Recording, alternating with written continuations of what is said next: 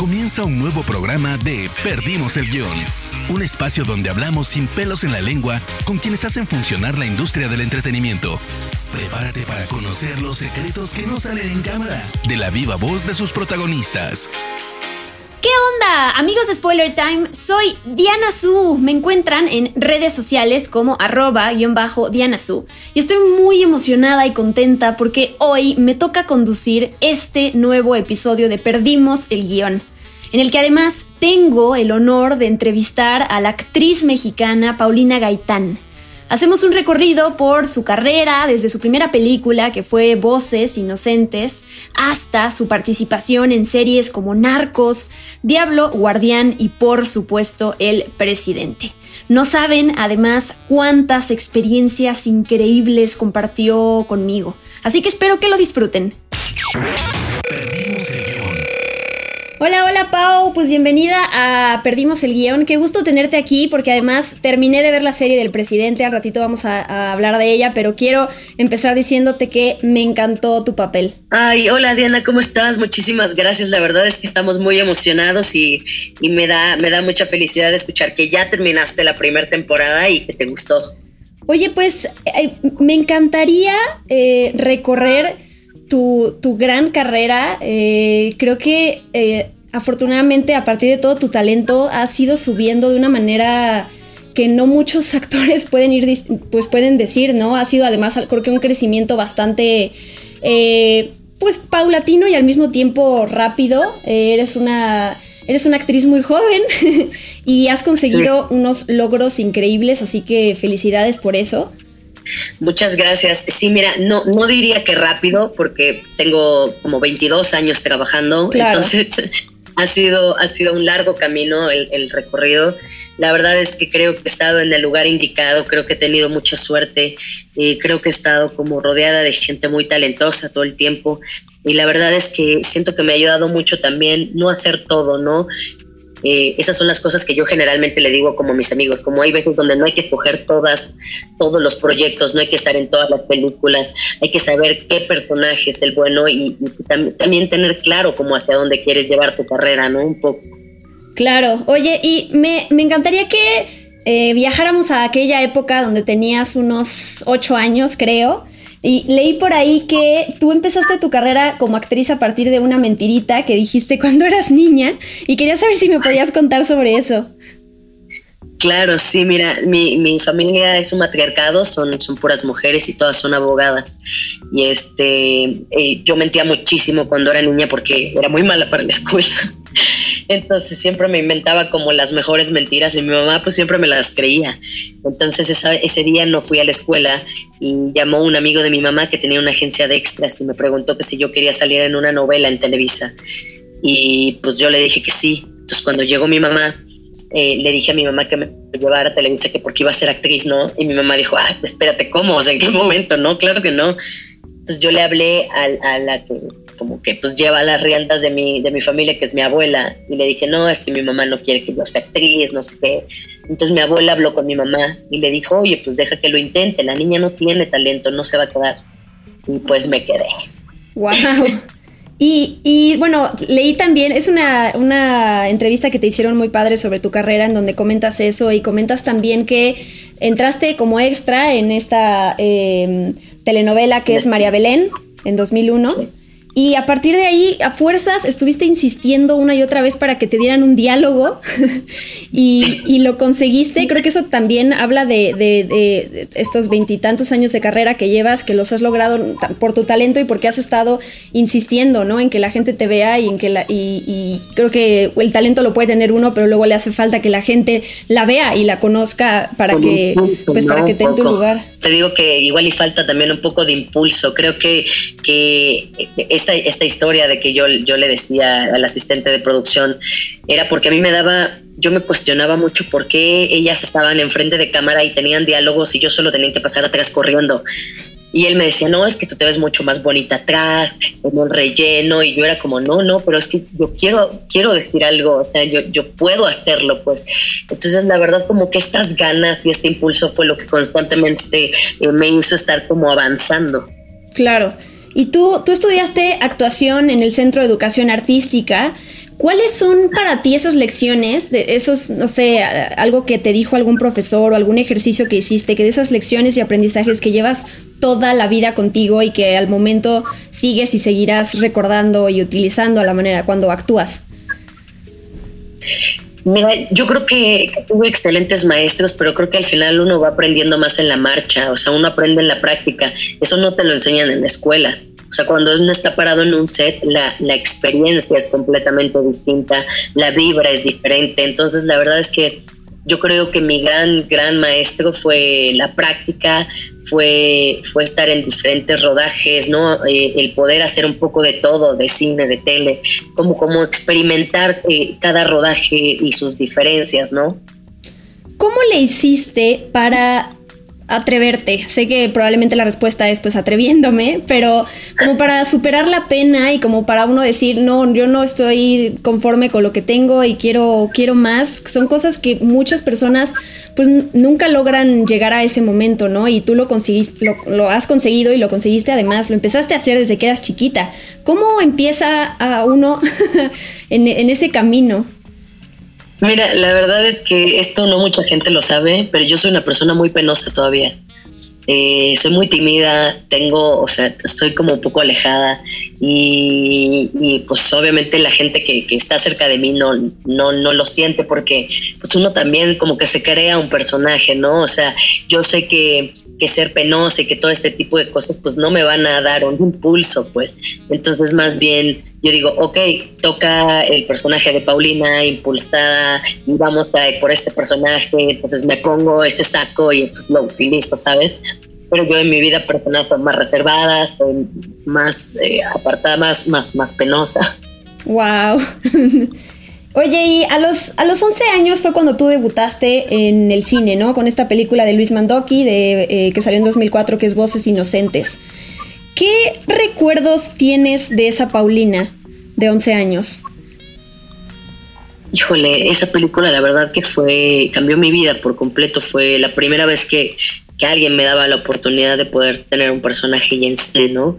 Eh, no sé, creo que esa, además eran muchos niños, entonces era, era increíble, fue un rodaje hermoso.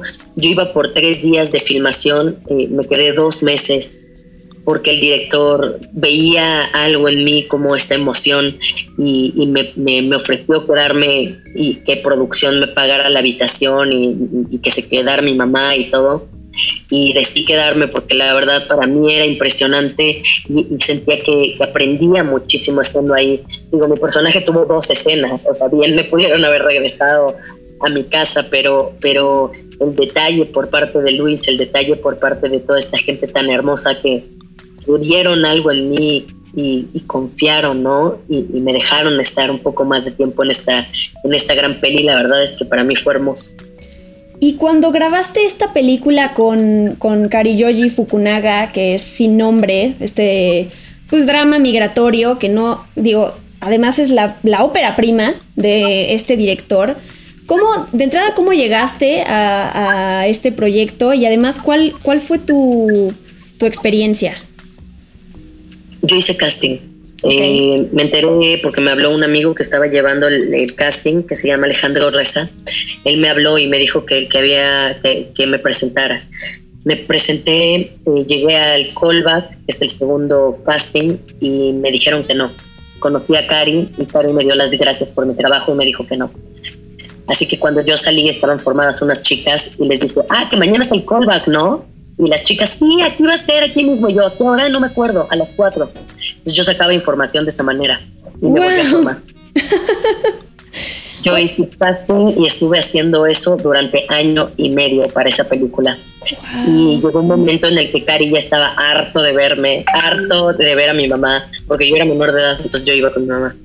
Y una, en una de esas salió y le dijo a mi mamá, ya no quiero que me la traiga señora, de verdad, ya no puedo más, o sea, ya no puedo seguirla casteando. Y mi mamá volvió a verlo y le dijo, yo no soy la que decide, es mi hija, y mi hija puede llegar a ser muy insistente, así que sorry. Oye, y pues dio. Qué, qué, increíble historia, la verdad, o sea, porque son historias, a veces uno piensa que si es muy, muy persistente lo va a lograr y la verdad es que no, no, no, siempre sucede. ¿Cómo, qué, qué, específicamente esta película te atraía tanto para que quisieras estar ahí y, y te dieran el papel? El personaje y además era la primera vez que iba que me tocaba hacer un acento, cosa que la verdad me, cuesta muchísimo trabajo hacer acentos, pero es de las cosas que me, me gustan, que, siento que son retos. Entonces, acento hondureño, más eh, Diego Luna Gay García, productores, eh, más eh, ¿no? Que pues eh, mitad americano, mitad japonés, o sea, todo me parecía bastante interesante y yo sentía que iba a ser una gran peli.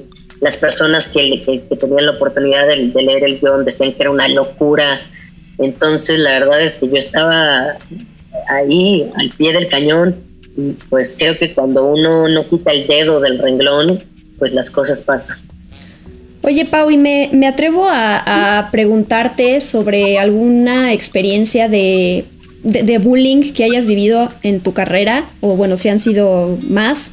¿Cómo te, cómo te has, cómo has podido salir eh, adelante después de esas cosas, que has aprendido de eso y que le puedas, no sé, recomendar a alguien que haya tenido, que haya pasado por alguna circunstancia parecida y que, se, que debe de saber que se puede salir adelante. Sí, sí, claro que me ha pasado. Eh, me pasó, de hecho, muy joven. Eh, una compañera me bajó de una camioneta en medio de un, de, un, de un, desierto y tuve que caminar 12 kilómetros de vuelta. Era de noche.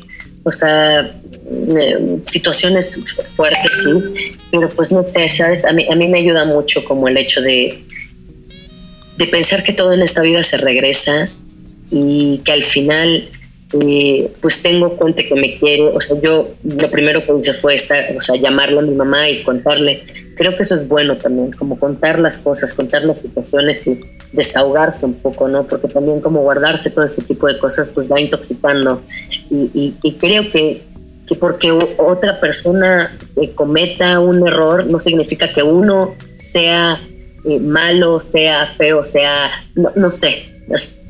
Pues muchas gracias eh, de entrada por, por, contarnos estas experiencias que deben pues, ser dolorosas y al mismo tiempo te hacen quien eres ahora, ¿no?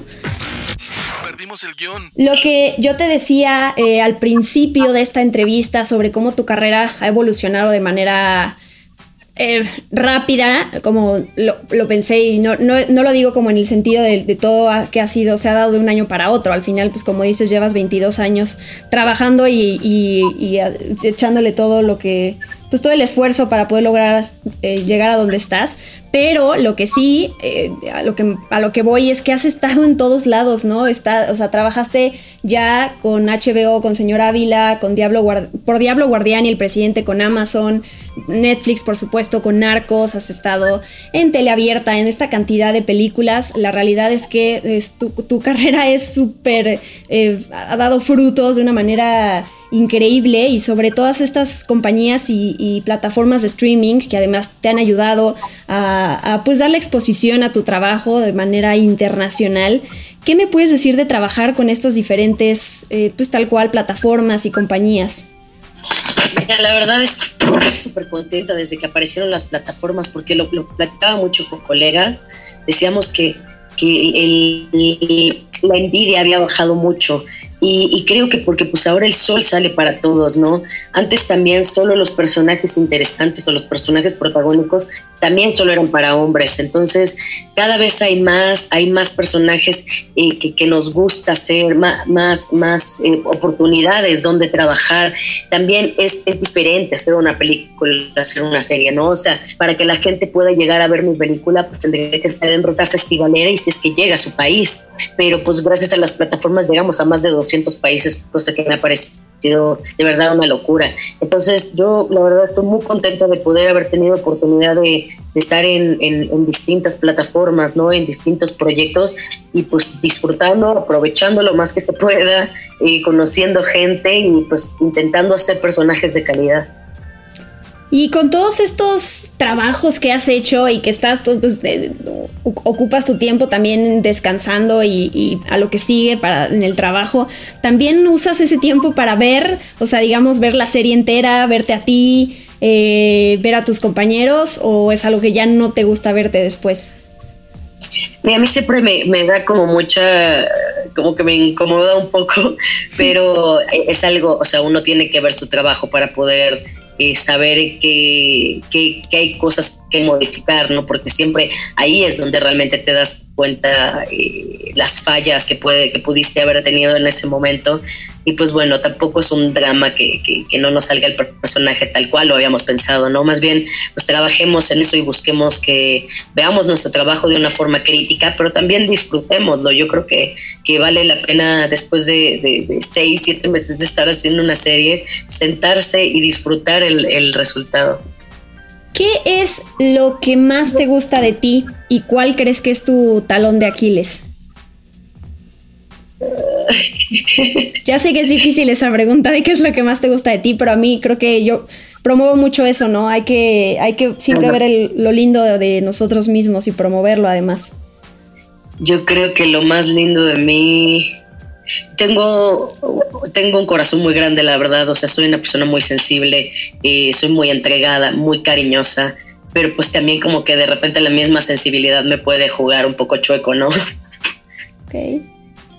Y con todas estas, em, pensando en las películas y las series que has participado y los temas, ¿no? Que son bastante variados, o sea, somos lo que hay, hay trata de la familia de caníbales, eh, Días de Gracia, que ya también es, pues era tu acercamiento con el fútbol antes que, el presidente.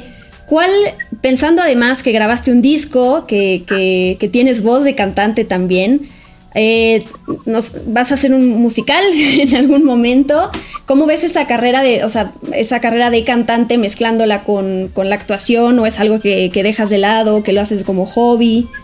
No, mira, te quiero contar algo y voy a ser completamente sincera, Diana. Yo no sé quién sacó esa nota. ok. Yo no canto. ok. Es una pregunta que me han estado haciendo últimamente y la verdad es que me digo, hasta pienso, debería decir que sí, ¿no? Y voy a sacar un disco. Pero no, la verdad es que no, quiero ser sincera, no, yo no, no canto, la que canta es mi hermana. Eh, yo, a mí solamente me gusta la actuada, igual en algún momento dirigir o algo así, pero, pero tiene muchos años esa nota y se me decía como que la había hecho con un brother que le dio los discos a J o una cosa así que dije, órale. No puedo creerlo. Es, de esto se trata, perdimos el guion. Ahora sí que perdimos el guion y, y se vienen a salir las verdades y las y las mentiras. Qué increíble. Pero bueno, es bueno aclarar las cosas. No, está increíble. Bueno, pero me imagino que cantarás en la regadera. Ah, sí, no, sí, sí. No, y por ejemplo, mi, novio, mi familia dice que tengo bonita voz, pues, pero no es algo que yo digo, si, si hay un musical y, hay algo que hacer, que tenga un personaje padre, pues sí, sí me lo aviento, ¿no? Pero pues no sé, no es como, no es como no, más bien no he explorado ese mundo. Qué increíble. Nunca es tarde. ¿Qué tal? Digo, ahorita que, ya salió este tema, te pregunto, ¿hasta dónde estarías eh, dispuesta a, a, dar todo por un papel, ¿no? Y, mm, te, lo pregunto con dos ejemplos, ¿no? Por ahorita que ya dijiste lo de la voz, si te dicen vas a hacer un, vas a cantar y entonces te meterías a clases de canto, desde, desde ese tipo de ejemplos hasta estos actores como por ejemplo Christian Bale, que están, son capaces de perder una cantidad de kilos por lograr eh, una interpretación. Tú, yo me imagino que estás abierta a muchas cosas, pero ¿te has puesto a pensar en eso? Claro, claro, por ejemplo, con Diablo Guardián yo tuve que bajar 15 kilos para el personaje. Wow. Eh, o sea, los retos han estado también, también cortarme, o sea, cortarse el cabello súper pequeñito, casi rapado. Eh, no sé, creo que, que, son las cosas que uno se presta, ¿no? Porque como actor no solamente prestas tu cara, o sea, prestas tu cuerpo, prestas tus emociones y, y pues uno tiene que ser un actor profesional, o sea, no es como, yo tengo muchas amigas, obviamente no voy a decir nombres, de que intentan cortarles el pelo para cambiarles el look y es de no, no, no, no, no, no no, no me cortes el pelo, no, no me hagas tal, no, eso no me, no me hace ver bonita, pero pues olvidamos que no somos nosotros, que estamos representando personajes, que estamos, estamos creando otras personas, ¿no? Entonces, a mí sí, sí, sí me gustan los cambios, me gustan los retos, me gusta subir de peso también, no solo bajar, me gusta subir, bajar, me gusta cortarme el pelo, me gusta verme mal, ¿no? O sea, no, no, no siempre uno tiene que verse impecable y perfecto, eh, no, al contrario, eh, el, el sudor, ¿no? Los poros abiertos todo eso me parece increíble en el cine. Y también se te dan muy bien los acentos, porque ya te vimos hablando eh, como hondureña, como chilena, ahora en el presidente. Y te quería preguntar yo, porque además lo haces increíble, la verdad, eh, sobre eso, ¿cómo, ¿cómo rayos le haces? Porque uno podrá aprender, o algunas frases son más fáciles que otras para decirlas con ciertos acentos, pero como para acordarte que a la hora de actuar y tener que ser convincente y tener que interactuar con el otro y aprenderte tus líneas, también tienes que tener en mente que tienes que hablar con otra nacionalidad. Entonces, ¿cómo logras hacer todo eso? Mira, creo que cuando te toca hacer un acento es como lo, más, lo que tienes más presente, es lo que menos se te va a pasar. Porque es de las cosas que más te ponen nervioso al, al estar eh, haciendo eh, un personaje de otro lugar, ¿no? Porque automáticamente, por ejemplo, me ha tocado hacer también de colombiana, ¿no? Entonces cuando haces de colombiano dices, híjole, no, no quiero ni faltar el respeto ni con los colombianos creen que es una burla. Y pasa lo mismo con el hondureño, con el chileno. Uno tiene que trabajar de manera muy respetuosa cuando estás haciendo acentos. Y la verdad es que yo no creo que yo sea buena, creo que he tenido mucha suerte o tengo un muy buen oído, porque la verdad es que yo el, el acento chileno lo saqué en dos días o sea, yo llegué el sábado y el lunes estaba filmando como nené. Entonces la verdad es que fue, fue difícil, pero pues creo que también estar viviendo ahí, ¿sabes? Como yo lo que hago generalmente es agarro, prendo la radio y me quedo escuchando en la noche. O sea, intento que, que, las cosas se me vayan pegando. También hablar lo más posible con la gente, ¿no? Con los taxistas, ¿no? E intentar eh, hacer el acento y ver si te lo, si te lo compran. Eso también es bien interesante, como empezar a probar con gente que no te conoce y, en algún momento alguien te va a comprar que eres de ese lugar. Wow. no sé, digo, ya, ya, me, ya me voy a ir con cuidado hablando de las cosas de otras entrevistas para saber qué, sí, qué se inventaron y qué no. Pero te quería preguntar sobre, sobre eh, pues el personaje de Tata, la esposa de Pablo Escobar en Narcos, que tú por ahí revelaste que fue un papel en donde tú muchas veces regresabas a tu casa y llorabas por todo ese sentimiento que no podía expresar el personaje, pero que tú como persona pues sentías eh, de todo este pues este dilema de estás con una persona que es un buen padre y es un buen esposo, pero al mismo tiempo pues es, pues es lo que es Pablo Escobar, ¿no? Entonces, ¿cómo, cómo fue eso para ti?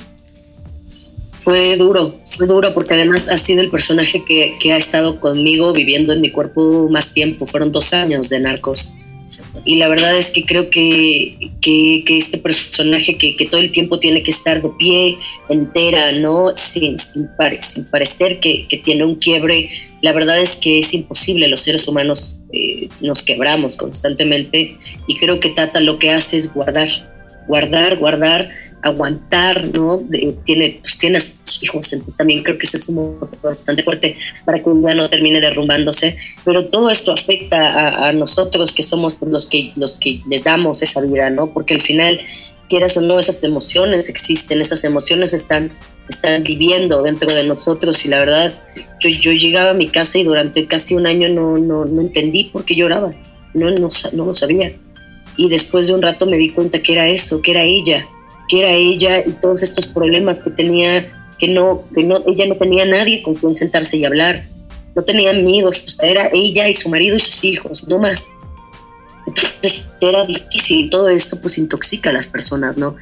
fue un personaje al cual yo le agradezco todo la verdad siento que Narcos fue un parteaguas completamente en mi carrera. Me dio una exposición impresionante. Eh, me escribe gente de distintas partes del mundo eh, hablándome de la tapa. Es un personaje que gustó muchísimo y pues yo la verdad muy agradecida.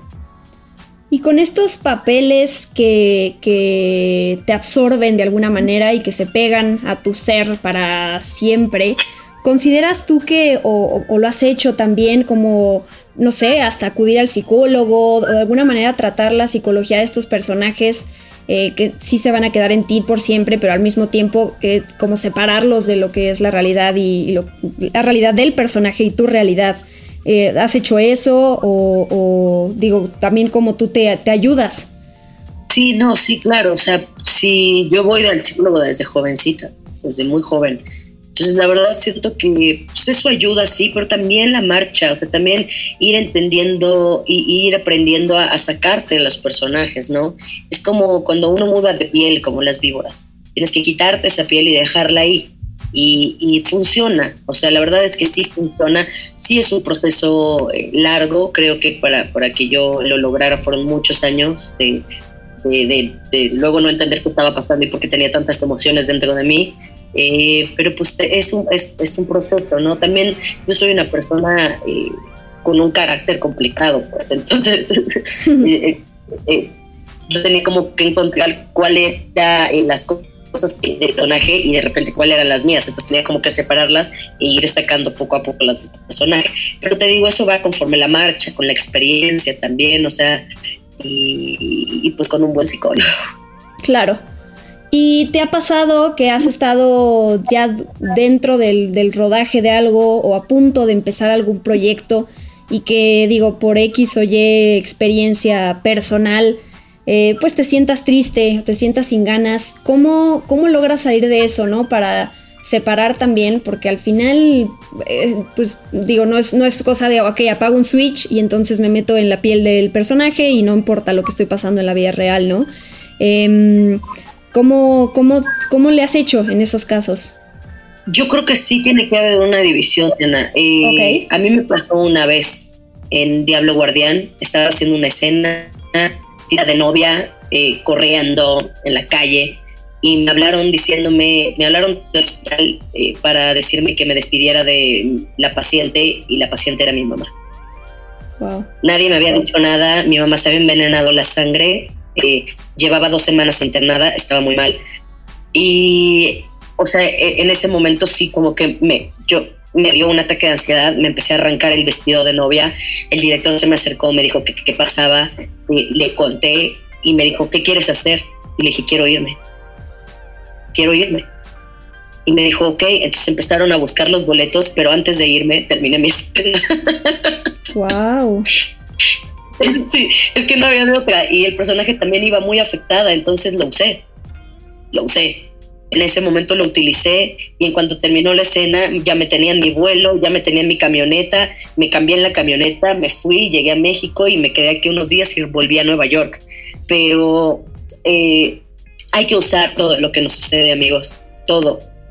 Todo, todas estas emociones pueden ser controladas y pueden ser utilizables. Solo hay que ser conscientes de, de, lo que está sucediendo dentro de nosotros y sí se puede, sí se puede tener un control. Digo, creo que si me hubieran hablado diciéndome que, eh, que hubo una muerte, igual hubiera sido otra historia, ¿no? Pero yo siempre me he apoyado mucho en la actuación como una terapia, como, como un maestro y la verdad es que cuando me siento mal, cuando estoy deprimida, lo único que quiero es trabajar. Es lo único que me hace pensar en otra cosa. Entonces, en lo personal, a mí me ayuda mucho. Oye, pues gracias por, compartir esa respuesta. Em, me haces pensar en el, en el presidente y en esa escena en donde el personaje de Nené la llevan a un, no sé si se le llama un tiradero de coches o a este lugar donde está ya lleno de, de coches que pues, ya nadie utiliza y que ella lleva ahí un bat y entonces puede sacar todo su, enojo y, algo que yo quisiera hacer, la verdad, a quien no le dan ganas de ir a romper coches. La verdad es fue disfrutable, ¿eh? yo disfruté muchísimo esa escena y creo que, que, nos ayudaría muchísimo como para un desahogo. Claro, que cada quien tenga ahí un, un coche que romper cada semana sería maravilloso. Oye, y hablando de, bueno, Andrés Parra, ¿no? De, de su, se nota luego, luego, la, cuando hay una química súper disfrutable entre dos actores, en este caso tú con él, ¿no? Y lo has tenido con muchas otras personas con las que has trabajado.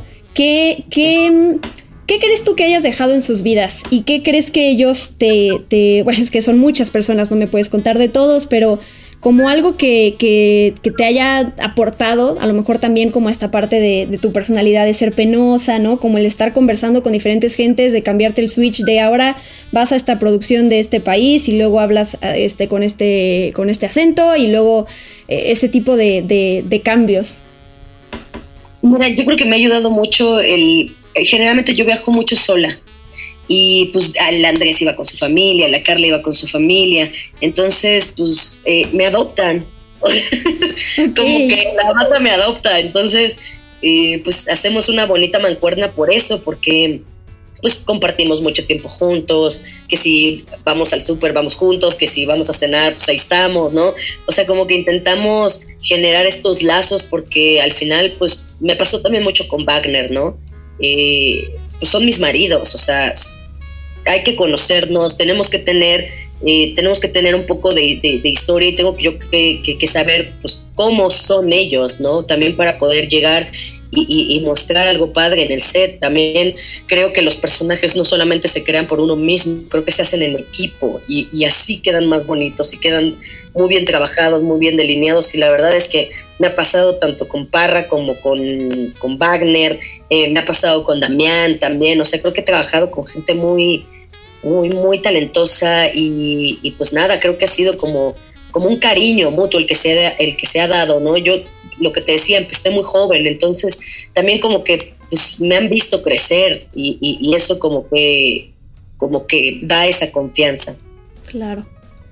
¿Y cómo fue eh, toda la, la interacción con Carla Souza? Porque al final sus personajes tienen un encuentro ya, digamos, al final y, y, digo, y están en, escenarios al mismo tiempo, pero pues no interactúan ni nada. Fue ah, porque a veces sucede que hay directores que, no quieren que los actores se, pues interactúen si no van a tener, o sea, que vamos, que hasta que llegue su interacción dentro de la serie sea que platiquen también afuera como para que se dé orgánicamente toda esta parte de no nos conocíamos y todo eso. ¿Cómo fue con ella?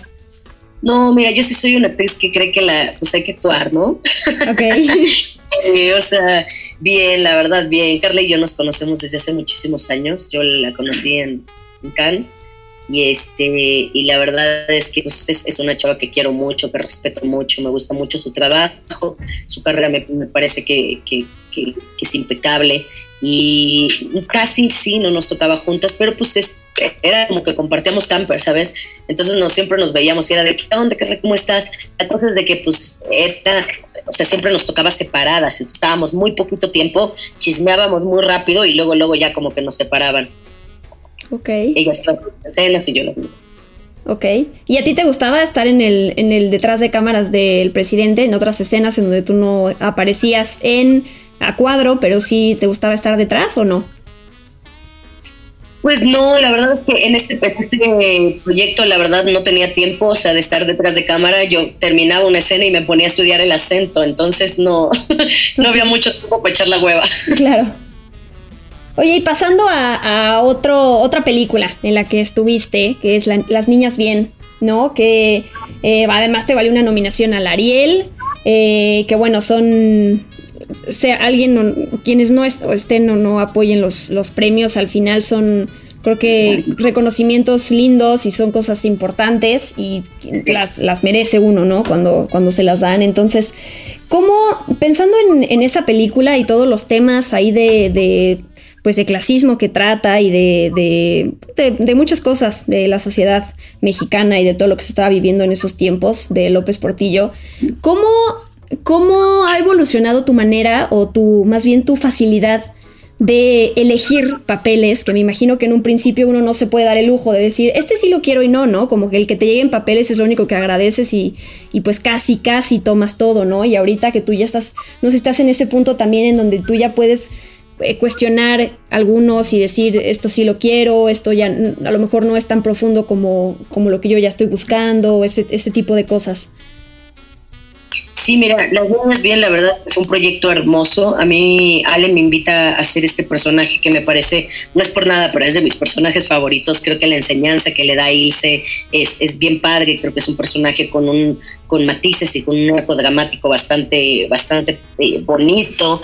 Y, es un personaje que me trajo cosas bien lindas, ¿no? Lo que decías la nominación, sí. Eh, eh, no, es, no es el premio, es es que valoren tu trabajo. Claro. Es que la gente diga, wow, con este trabajo en esta película. Y para mí eso es más que suficiente. Yo rechacé papeles desde que no había hecho nada.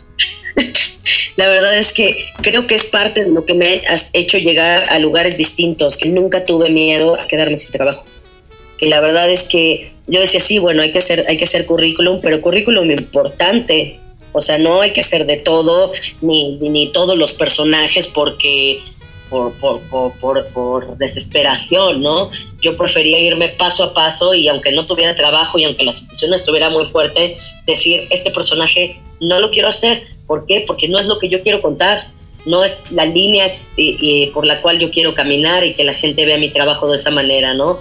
Entonces, sí, yo desde muy joven dije no a muchísimos personajes.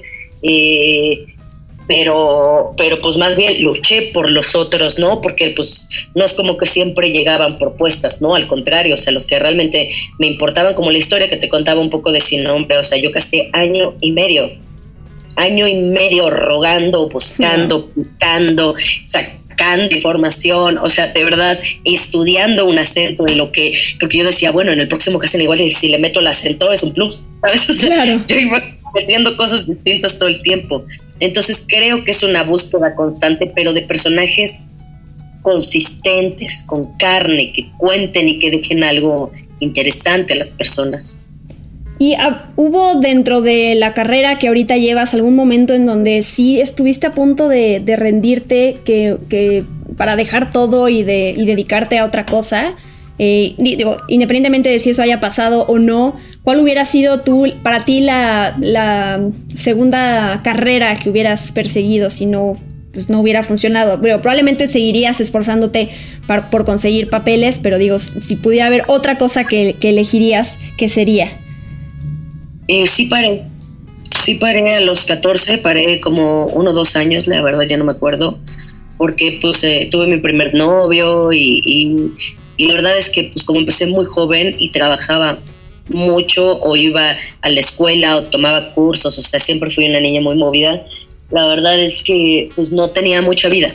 Entonces, eso era lo que me estaba como doliendo un poco en la adolescencia, sentir que, que, mi vida completa era la actuación y que no tenía amigos y que mi grupo de generación de la primaria se juntaban y no me hablaban porque pues yo nunca fui, o sea, ¿sabes? Eran como ese tipo de cosas que yo decía, chale, no puede ser.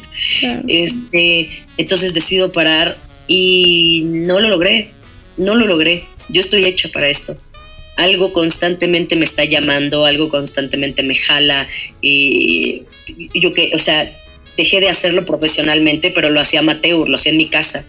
Agarraba mi cámara y hacía yo mis cortos conmigo sola. Entonces ahí fue cuando dije, ¿qué estás haciendo, Paulina? Estás perdiendo tiempo, estás perdiendo oportunidades.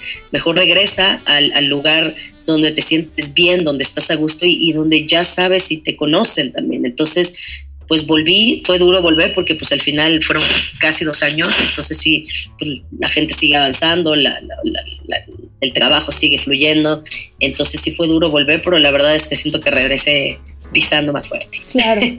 ¿Y cuál consideras que hasta ahora ha sido tu logro más grande en la vida? Mi logro más grande en la vida creo que ha sido aprender a dividir mi tiempo.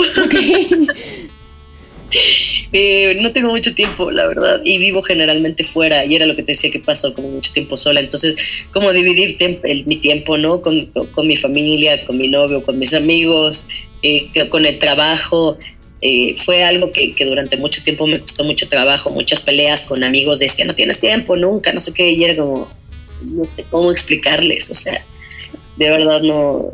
Y luego yo pues lo que hacía era invitarlos al trabajo, ¿no? Sí, ven a verme, ven a verme más fácil y así pasamos tiempo aquí en el camper y platicamos. Pero pues puedo estar en el camper dos minutos y pues de ahí me tengo que ir al set a trabajar. Entonces creo que el tiempo ha sido lo más difícil. Claro. Yo considero que, pasar tiempo con uno mismo, además de que es sumamente necesario, es una especie como de pues no sé si llamarle de don, porque ah, es totalmente necesario, todos deberíamos tener ese don, pero la realidad es que es difícil, ¿no? Y depende también tu circunstancia, pero estar contigo mismo puedes, puede ser sumamente fuerte, ¿no? Eh, ¿cómo, ¿Qué consejo a lo mejor tú, em, o como algo que hayas aprendido, o al principio no sé si te costaba más y ahorita es un poco más fácil, como de, de, acciones o de pensamientos que tú tienes como para pues calmarte o para sentirte tranquila, ya sabes, como para que el hámster que tenemos en el cerebro deje de correr tan rápido de repente. ¿Cómo, cómo lo logras? Sí, mira, la primera vez que me... O sea, yo me fui a vivir sola a los 16. Entonces, eh, el tema de la soledad, pues sí, sí, sí lo tengo bastante eh, trabajado. Pero creo que ayuda mucho, pues, conocernos, ¿no? O sea, obviamente no todo va a haber, no, no va a ser miel sobre hojuelas. A veces eh, extrañamos mucho llegar y, platicar con alguien o compartir, pero, pero creo que hay que apapacharnos. O sea, creo que, que cuando estamos en este momento solos, de verdad hay que aprovecharlo no solamente dándole vueltas a la cabeza con situaciones que no nos van a llevar absolutamente nada, más bien démonos amor, ¿qué nos gusta hacer? Cuestionémonos. ¿Qué quiero? ¿Qué quiero hacer en este momento que me haga feliz? ¿Qué quiero hacer en este momento que me haga crecer? Eh, eso a mí me ha ayudado un poco como a, mantenerme cuerda, ¿no? Durante, durante todo este tiempo eh, sola. Y la verdad es que me ha funcionado, digo, uno aprende hasta más cosas porque pues pasas tiempo contigo y, te pones a hacer clases de inglés o te pones a hacer ejercicio, o, o sea, eh, no sé, a mí me parece muy fuerte que eso, no solamente hay que, hay que trabajar el cuerpo, ¿no? Sino también la mente, el corazón, eh, los sentimientos, hay que llenarnos de cosas positivas y apapacharnos. Claro. Pau, te hago tres preguntitas más para que ya podamos cerrar este gran episodio de Perdimos el Guión. ¿Qué talento te gustaría tener? Y talento puede ser ahí cualquier cosa. ¿Qué talento me gustaría tener? Claro, y que no tienes, obviamente. Sí, sí, sí. Eh, me gustaría, me gustaría montar a caballo, pero acá pro. Ok. Pro, pro, así chingón. Porque yo le tengo fobia a los caballos. Ok. es un tema. ¿Cuáles son sueños eh, puntuales fuera de, que quieres seguir trabajando? Pero ¿cuáles son algunos sueños que te gustarían cumplir? ¿No? Algún, desde con quiénes trabajar, eh, como cosas también personales o como aspiraciones, ¿sabes? Sí, quiero, quiero trabajar con Almodóvar, o sea, quiero que ese hombre, eh, director tan talentoso y fregón, me dirija un, algún día de estos, porque además me encanta eh, los personajes que dirige, me, me, parecen una locura. Y quiero en algún momento pues comprarle una casa a mi mamá para, para su vejez y, y qué más.